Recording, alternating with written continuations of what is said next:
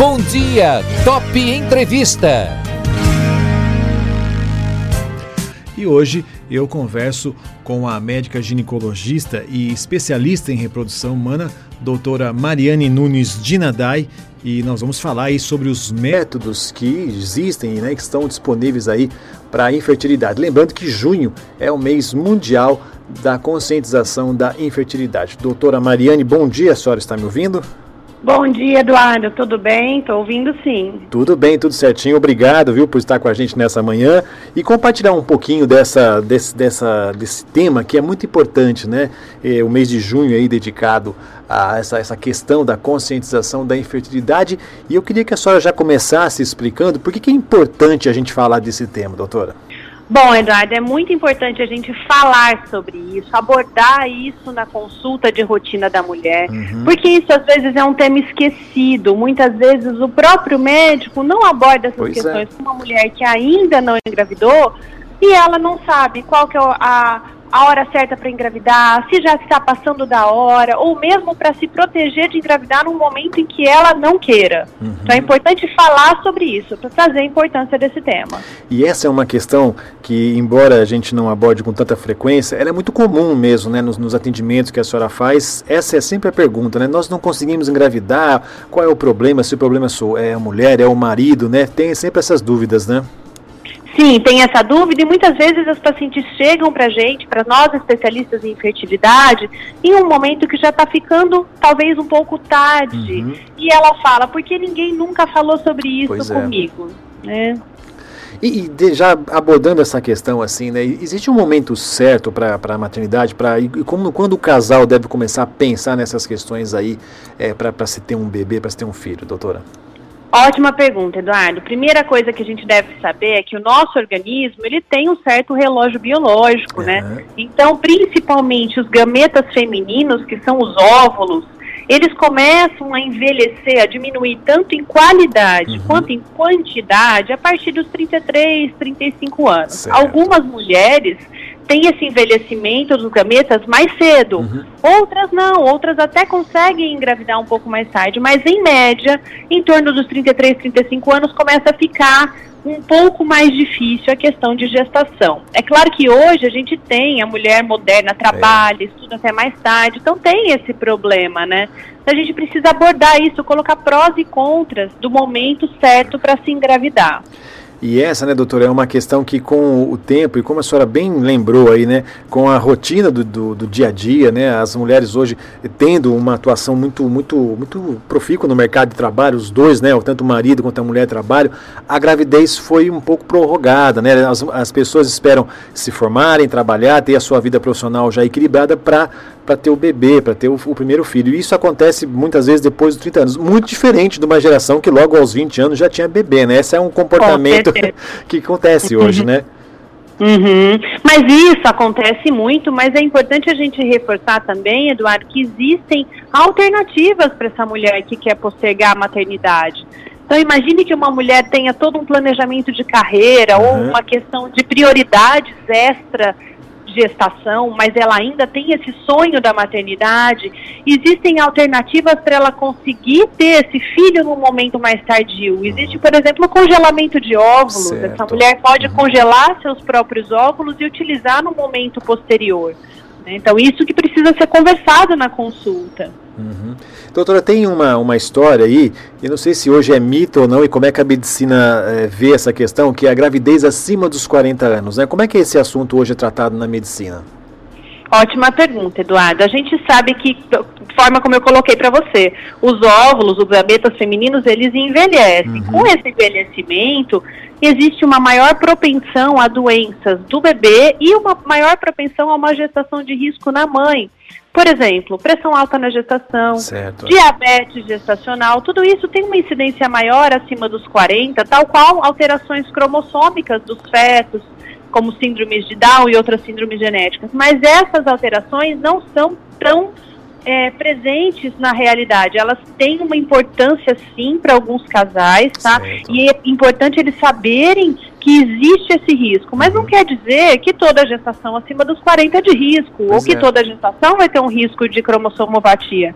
Esse risco precisa ser colocado, mas também informado que ele é pequeno. Uhum.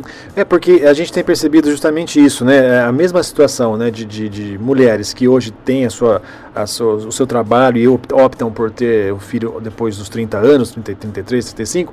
A mesma situação, mulheres também que depois dos 40, né? Agora eu quero ter é, o, o, meu filho. E aí, é, é eu lembro que algum tempo atrás isso era um tabu, né? Falei assim, não, não pode, tudo mais. Mas hoje, com os tratamentos e a medicina, isso está mais tranquilo, né? E com relação, por exemplo, à mulher na menopausa, doutora? Ótimo. Então é importante a gente falar que a menopausa, por diagnóstico, é o momento da vida da mulher em que os ovários param de produzir óvulos. Uhum. Então, se ela não tem mais óvulos, ela não consegue mais engravidar espontaneamente. Certo. Mas existem técnicas em reprodução assistida para a gente fazer essa mulher engravidar. Não com óvulos próprios, a não ser que ela tenha congelado os próprios óvulos certo. em um momento anterior, tá? Uhum mas ela pode utilizar ou os próprios óvulos congelados no momento anterior, ou então ela pode utilizar óvulos de doadoras, tá? Uhum. Para fazer essa gestação ocorrer intraútero dela, dentro da própria barriga dela, com óvulo de doador ou com óvulo próprio congelado antes da menopausa. Então existem alternativas sim para essa mulher engravidar.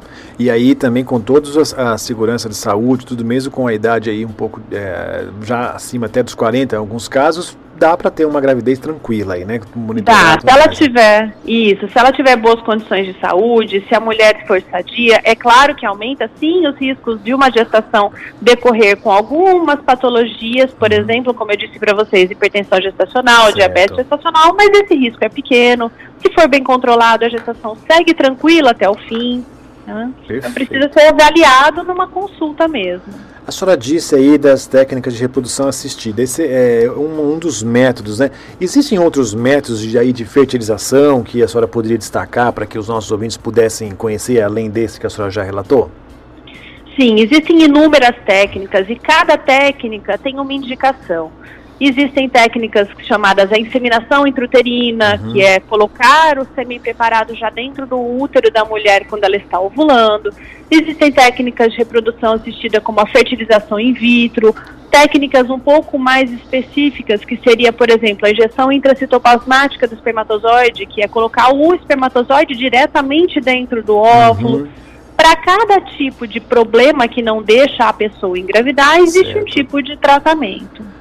Outra, outra questão que também algumas pessoas têm é quando se diz assim, ah, vamos colocar né, o, o esperma do, do, do marido né, ou do, uh, de quem, do doador no ovo da mulher. Antigamente tinha essa, essa questão de falar, puxa, mas aí pode correr o risco de ter é, caso de, de, de, nascer gêmeos, né? O caso, acho talvez uhum. um dos mais famosos é o da Fátima Bernardes e William Bonner, né?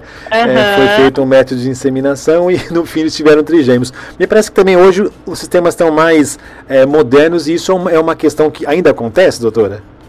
Na verdade, é assim, a gente tem um controle grande sobre o número de embriões que nós vamos colocar dentro do útero da mulher. Certo. Então é a opção do casal colocar um ah, ou okay. dois embriões, algumas vezes, mais raras vezes, três e raríssimas vezes uhum. quatro embriões, tá?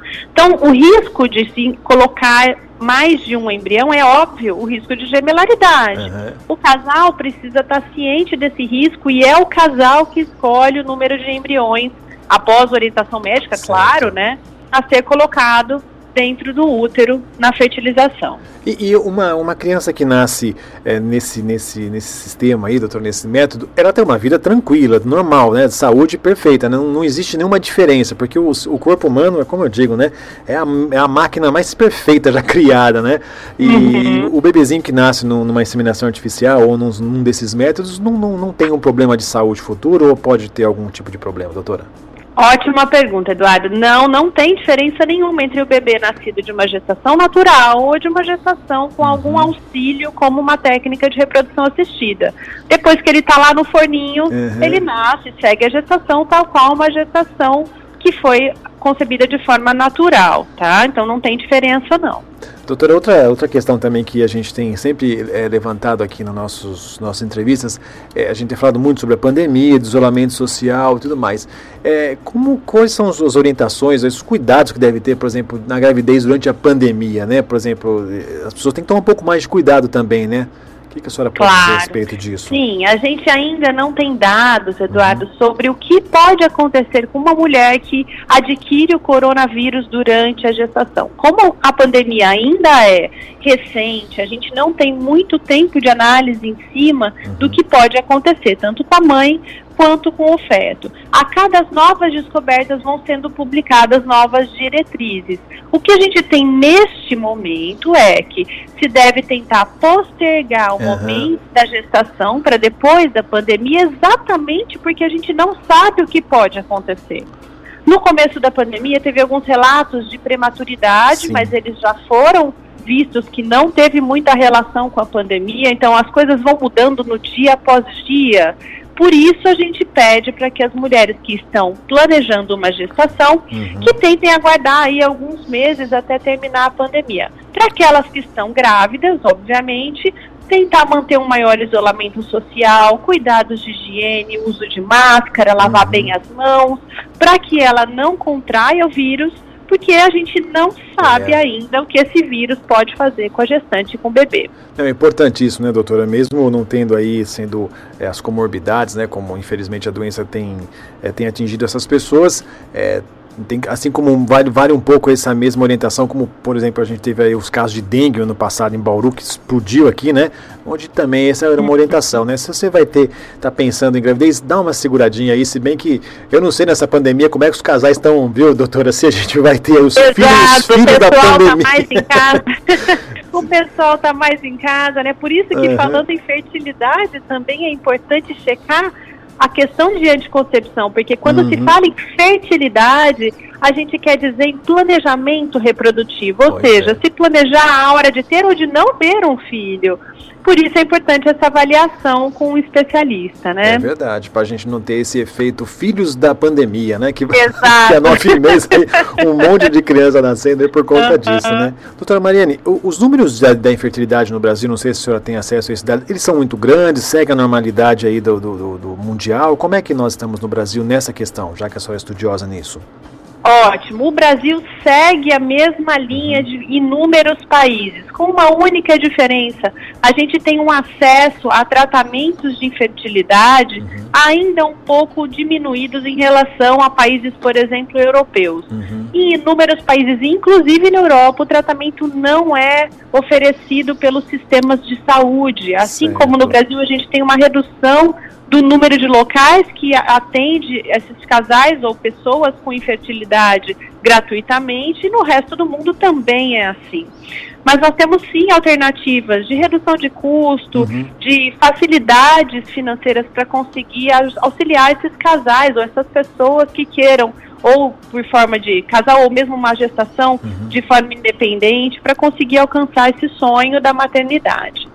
Perfeito. E qual o recadinho que a senhora deixa para quem está nos ouvindo agora, para o papai e mamãe aí que, tão, que querem ser, que não têm filhos ainda, gostariam né, de, de ter, gra, ter uma gravidez aí segura e, e, qual é o recado que a senhora deixaria para essas pessoas? Ótimo. Para esses casais ou pessoas que queiram por um acaso ter um filho, não deixem o seu sonho ir por água abaixo. Procure um especialista, uhum. procure avaliar se não existe mesmo alguma coisa que a gente pode fazer por vocês para que esse sonho se torne realidade da forma mais breve possível. Doutora, quem quiser saber mais sobre o trabalho da senhora, como é que pode encontrar? Onde, quais são as informações para achar a doutora? Olha, Mariane? posso deixar em meu uhum. e-mail à disposição, que é mariane.nunes@usp.br. Uhum. E se quiser maiores informações também, eu atendo em algumas clínicas certo. aqui na cidade. Basta jogar meu nome aí no no Google que uhum. tem várias informações para agendamento e também ou por e-mail se tiver alguma outra dúvida. Obrigado, viu, doutora Mariana? Eu vou terminar a entrevista, porque eu sei que a senhora tem consulta daqui a pouquinho, né?